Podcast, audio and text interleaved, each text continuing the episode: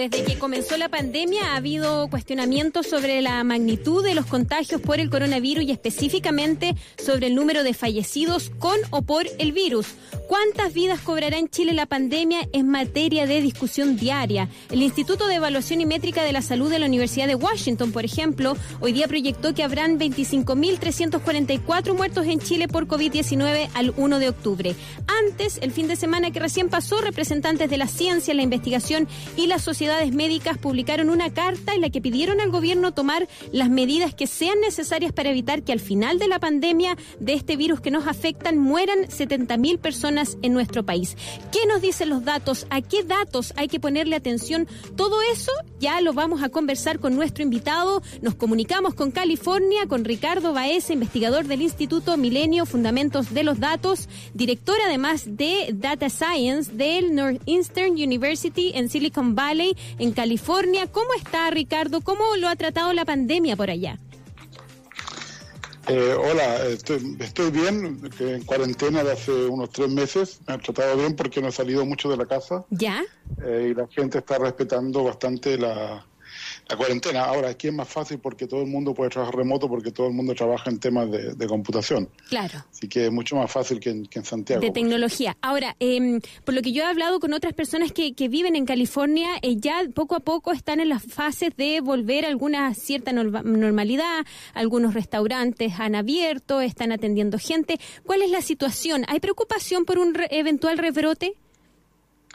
Eh, sí, hay preocupación por eventual rebrotes porque ya ha habido un aumento de casos después que se, se abrió un poco el, lo que se llama aquí el, shelter in place, como quedarse en la casa. Claro. Y, y, lamentablemente ya ha habido rebrotes porque la gente eh, no cumple las reglas y, por ejemplo, ya el gobernador ha tenido que eh, salir por Twitter diciendo que es obligatorio usar una mascarilla, por ejemplo, porque hay gente que no usa mascarilla y eso es la forma más fácil de, contagiar a otra persona, especialmente los casos asintomáticos que creen que están sanos pero no lo están.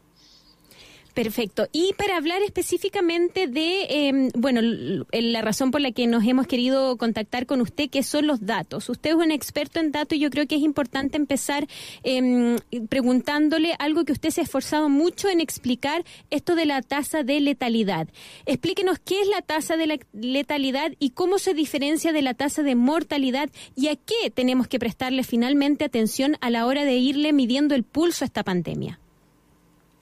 Sí, antes de contestarte la pregunta, me gustaría, eh, digamos, partir diciendo que las personas no son números. Exacto. Así que, así que al final, cuando uno habla de esto, lo vamos a hablar como si fueran datos, pero realmente hay, hay familias detrás de gente, de, gente que ha fallecido y que, que, ha sufrido y que es importante recordar eso. Es decir, es decir, cuando alguien tarda 15 segundos en decir que hay 500 más fallecidos sin preocuparse de lo que significa ese dolor, eh, ya tenemos un problema. Pero eh, como si fueran solo datos, pero hay que recordar siempre que son personas que hay detrás. También yo creo que en Chile la situación es muy diferente, diferente en Santiago, donde ya es muy tarde, a regiones donde todavía se puede hacer algo. De hecho, la diferencia entre Santiago y regiones en, cómo están afectados es como seis veces. Es decir, todavía las regiones no han llegado todas las ciudades al mismo caso, al mismo estado que Santiago. Tal vez Calama es una excepción, pero pero yo creo que podríamos hacer algo, así que si quieres tocar ese tema sería bueno después. Sí. Ahora, la tasa de, la tasa de letalidad, yo creo que eh, hay dos tasas de letalidad, y eso es lo que muchas veces la gente no lo sabe. La primera es la que se usa actualmente por el Ministerio de Salud, que es la tasa de letalidad de casos, que significa dividir el número de fallecidos, de personas fallecidas, por el número de contagios eh, que, que, hay, que he conocido, digamos, es decir, el total de contagios. ¿Ya? Ahora, esa fórmula tiene varios problemas. El, primero es que nunca sabemos todos los contagios. De hecho, sabemos mucho menos de los contagios reales. Actualmente, sin, sin usar los datos que del DAIS, digamos que se supone que hay 3.000 fallecidos más, que son, son casos clínicamente por COVID, pero que no tienen un PCR positivo, un test positivo. Sin contar eso, ya el factor está cerca de cinco veces más enfermo, es decir, por los datos uno puede deducir que hay cinco veces más enfermos. Entonces, si tú haces una de esa división, por supuesto el número te sale mucho más grande de lo que es. Claro. Que eh, ese número más chico. Ahora, pero lamentablemente en otros países se sabe incluso menos. Por ejemplo, recién acaba de salir un estudio donde se dice que en Estados Unidos ese factor es por lo menos 10 veces. entonces, cuando uno se compara con Estados Unidos, Chile se ve muy bien. Pero no es que la letalidad sea distinta en Chile o Estados Unidos, no es que los chilenos sean más resistentes al virus. La diferencia es que los números tienen distintos niveles de error. Entonces estamos comparando un error contra otro error. Así que estamos comparando cosas que son incomparables porque en cada país se sabe menos de los contagios, en cada país se hacen test distintos, etcétera. Es decir, también en cada país está en la pandemia en un momento distinto, así que si uno compara con Italia, que ya, ya han muerto toda la gente que tenía que morir, por supuesto, tiene una tasa más alta que Chile, que todavía está subiendo, pero cuando Chile termine, quién sabe cuál va a ser. Así que estamos comparando números que no son incomparables, solo porque Chile aparece mejor. Porque si Chile apareciera peor, seguro que no lo usarían. Ya. Entonces, ¿dónde, ¿dónde tenemos que buscar comparación? ¿Dónde es pertinente? Para, terminar, la, tasa de letalidad de final de la infección es un número importante, es decir, realmente cuál es, a cuánta gente realmente, eh, eh, digamos, impacta. Y eso, los datos que se saben dicen que va a ser entre 0,6% y 1%. Es decir, en el peor caso, uno de cada 100 personas que se enferma se va a morir.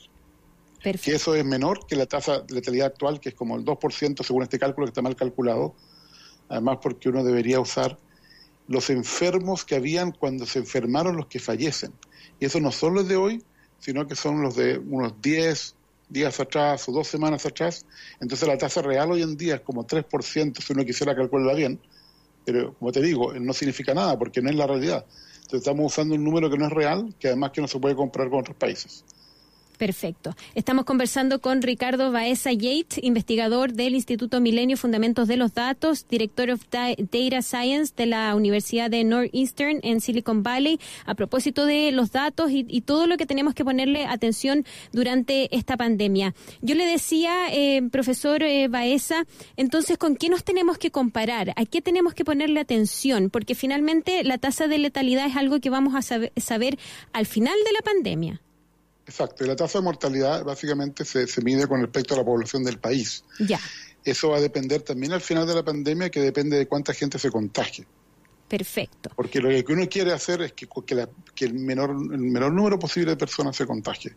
Es decir, porque si se contagia todo el mundo, por ejemplo, para llegar al 60% del contagio, que se supone que es la inmunidad de grupo o la inmunidad de rebaño, deberían morir como 70.000 personas si usamos una tasa de letalidad del 0,6% pero hay estudios recientes que muestran que la gente tal vez no es inmune, que pierde la inmunidad muy rápido. Sí. Así que una persona que se enfermó podría volverse a enfermar. Entonces, incluso esa, esa, esa idea que era, por ejemplo, lo que estaba haciendo Suecia y que ayer pidió disculpas a, la población porque estaban yendo por el camino equivocado, porque ese camino, si no hay inmunidad, es, digamos, es un suicidio, porque significa que el 100% de la gente se enferma y en el caso de Chile el 100% de la gente, si es un 0,6%, sería más de 100.000 personas. Claro. Y estoy siendo optimista porque estoy tomando la tasa de letalidad más baja que se conoce, porque si tomara el 1%, significa casi 200.000 personas. Así que uno no quiere llegar a eso. ¿Y cómo Ahora, si uno, quiere, si uno quiere ver cómo, cómo está esto, lo, lo más... El problema es que todo depende de los test que se hacen. Los test son nuestra vara de medida. Y entonces, como estos test son reactivos, es, la gente se siente mal, se siente enferma, por eso que hay menos casos sintomáticos, porque cuando se sienten mal no se van a hacer el test. Son solamente los más responsables los que dicen, estuve con enfermo, no me siento mal, pero voy a hacerme el test por si acaso. Esos son los responsables. O tal vez la gente que tiene el dinero para, para hacerlo o el tiempo para hacerlo. Ahora, lo más indicativo es, uno, primero el número de fallecidos, que si, si los fallecidos siguen aumentando todos los días, significa que las cosas no han mejorado. Ya. Ahora, cuando lleguemos a que no aumenten, en promedio, por ejemplo, que en una semana, en promedio, no aumenten, significa que hace como 10 días o dos semanas atrás estuvimos en el famoso pic, estuvimos en la, en la cima. Perfecto. Y que ahora estamos bajando. Pasa que los fallecidos son datos del pasado, porque son personas que se enfermaron hace, por ejemplo, dos semanas. Entonces estamos viendo el pasado, pero por eso no podemos descuidarnos, porque cuando veamos eso, significa que estamos empezando a bajar. Pero si nos descuidamos, vamos a subir de nuevo, vamos a estar otro pic. Es decir, no es un solo pic, depende de que la gente deje de contagiarse. Si la gente se relaja y se contagia, vienen los rebrotes y sería como, una, como, un, como un campo de dunas. Subimos y bajamos y, ese, y eso no sirve porque se sigue contagiando a la gente y al final se llega a una cantidad de personas contagiadas tan alta que si fuera el 0,6% podríamos llegar fácilmente, si, si, si no hay inmunidad, a las 100.000 personas. O sea, uno puede hacer eso. O sea, eh, doctor, si efectivamente si relajamos las medidas y no eh, nos cuidamos y eh, la movilidad y por lo tanto la transmisión del virus no se baja, podemos efectivamente en Chile llegar a esta cifra de 70.000 personas o incluso en el peor de los casos 100.000 como usted nos estaba comentando. Entonces, ante ese escenario, la, la idea de 25.000 muertos como lo proyecta la Universidad de Washington, por ejemplo, no parece tan tan tan alocada. Entonces es preocupante. ¿Qué, es lo que hay que hacer ahora? de hecho, con el número de, personas fallecidas hasta hoy, eh, yo, yo creo que los 3.000 también son COVID, tenemos casi 8.000 personas fallecidas. Eh, eh, la bajada, por ejemplo en Italia, la bajada, en la bajada tuvieron más fallecidos que la subida. Así que por lo menos uno llegaría a 16.000, 20.000, así que el 25.000 no es tan, lamentablemente no es tan exagerado. Yo diría que hoy en día seguro que vamos a llegar a los 20.000, por lo que por lo que sabemos hoy en día. Ahora, lo que pasa es que lo único que podría servir para parar el contagio sería que realmente como que Chile se durmiera dos semanas. ¿Cómo así? yo, yo, hago el chiste, pero, pero es que casi me gustaría que fuera posible, que, que viniera una, a, la madrina, durmiera todo el mundo, la, la, por ejemplo, la de la Bella Durmiente, durmiera todo el mundo por dos semanas y básicamente todos los que están enfermos se, se curan. Es lo que, eh, eh, eh, ¿Eso es siguiendo la lógica de, la, de la hibernación? Sí, eso la hibernación es un eufemismo para decir hagamos la cuarentena bien hecha, porque una cuarentena significa no salir, pero la gente por razones, digamos, para subsistir tiene que salir, es decir, hay mucha gente que, que si no sale no, no puede sobrevivir. Entonces, por eso que una hibernación tendría que ser con apoyo social y económico del gobierno para decir, mira, paremos todo por dos semanas y el, contagio se va a detener rápidamente. dos semanas, eso es lo que necesitamos básicamente. O sea, dormirnos, dormirnos encerrarnos como lo hicieron en, en, China por dos semanas y podríamos detener esto y probablemente no llegar a las 70.000 personas fallecidas. ni eh, siquiera llegar a, las 20.000, o sea, porque es, eso es brutal. Pero, pero además la gente que habla de la economía, que dice que esto va a ser un impacto económico muy grande, yo creo que el impacto económico de dos semanas no hacer nada es mucho menor que de tener meses y meses, como ahora, que al final mueren tantas personas. Porque yo creo que primero la vida de las personas tiene un valor que no se puede, digamos, un valor invaluable, o sea, no se puede comparar con la economía. Así que la gente que hace su análisis, no sé, capitalista de que la economía es muy importante, yo les pregunto, bueno, pero díganme cuán importante es, díganme cuánto vale cada persona y hacemos el cálculo. ¿Cuántas tienen que morir para que la economía no sean, tan importantes? Y por supuesto ahí se dan cuenta que no pueden responder porque es un problema ético aquí. Estamos hablando de la vida de las personas. Esas personas cambian cuando les toca un familiar que se enferma y se muere. Eso no puede ser que seamos tan poco solidarios, tan poco empáticos para esperar a que nos afecte a nosotros para preocuparnos del resto. Estamos conversando. Sí la economía va a sufrir mucho más si seguimos en esto, en, esta, estas dunas, por ejemplo, bajar, subir. Y, lo está mostrando otros países. O sea, por ejemplo, esto es lo que pasó en España, Italia. Eh, la economía sufrió mucho más porque al final tuvieron que hacerlo igual. Mientras no haya vacuna y mientras no haya una forma de trazar todos los casos, es muy difícil, además que tenemos tantos casos, ya tenemos más de un millón de casos. Eh, reales. Profesor, sí. todos. Se, me está, se nos está acabando el tiempo. Estamos conversando con Ricardo Baeza Yates, investigador del Instituto Milenio Fundamentos de los Datos, además eh, profesor y director de of Data Science de la Universidad de Northeastern en Silicon Valley. Em, preguntarle, usted me, me, decía, me apuntaba de que eh, todavía estamos a tiempo en regiones de hacer las cosas mejor. ¿Cómo así? Hay que cambiar, y le, le pregunto de paso, ¿hay que cambiar la estrategia también en Santiago? ¿Aún estamos a tiempo? De qué estrategia, hacia qué estrategia tenemos que movernos entonces en Santiago y en regiones. Ahora, en regiones, de lugares que todavía hay pocos casos y que se pueden trazar, tal vez las cuarentenas no tienen que ser tan, tan firmes, pero tenemos que entonces tener una, la posibilidad de trazar a todo el mundo. El problema de Chile actualmente es que la capacidad de hacer test en Chile es como 20.000 test al día. Pero ya cuando tenemos eh, por ejemplo, casos conocidos, que son más de 250.000, no sé cuántos casos informaron uh, hoy, pero teníamos 250 mil hasta ayer.